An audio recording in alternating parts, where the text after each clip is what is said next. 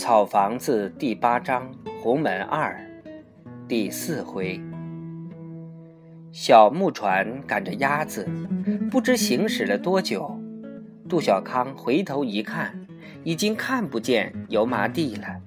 他居然对父亲说：“我不去放鸭了，我我要上岸回家。”他站在船上向后眺望，除了朦朦胧胧的树。就什么也没有了。杜雍和沉着脸，绝不回头去看一眼。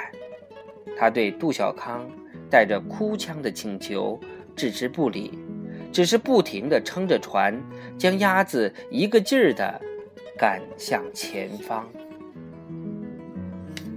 鸭群在船前形成一个倒置的扇面形。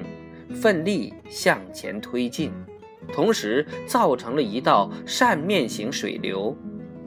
每只鸭子本身又有着自己用身体分开的小扇面型水流，它们在大扇面型水流之中织成了似乎很有规律的花纹。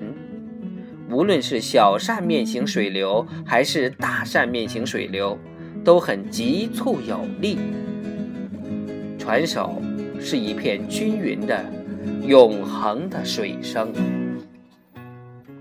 杜雍和现在只是要求他们向前游去，不停地游去，不肯给他们一点觅食或嬉闹的可能，仿佛只要稍微慢下一点儿来，他也会像他的儿子一样，突然对前方感到茫然和恐惧。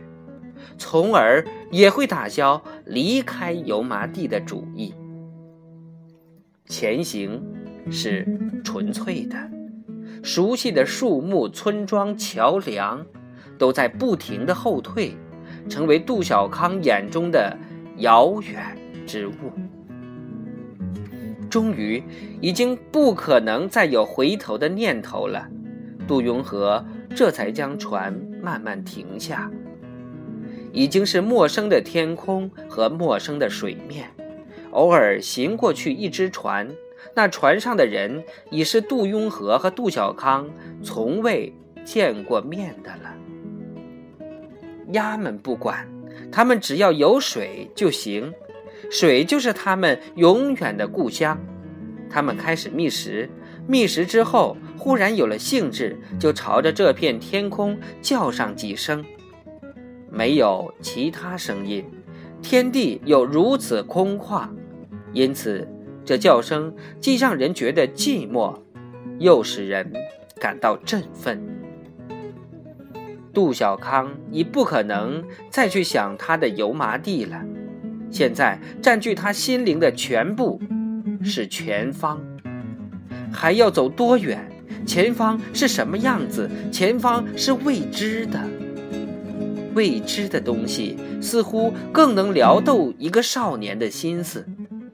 他盘腿坐在船头上，望着一片白茫茫的水。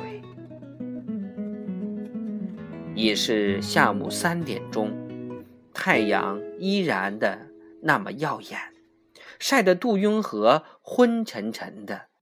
他坐在船尾，抱住双腿，竟然睡着了。杜小康就在风的推动下，不由自主地向前飘去。小船速度缓慢，懒洋洋的。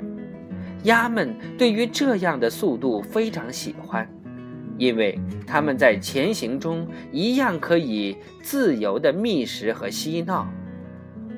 这种似乎失去了主意的漂流，一直维持到夕阳西下。河水被落日的余晖映得一片火红。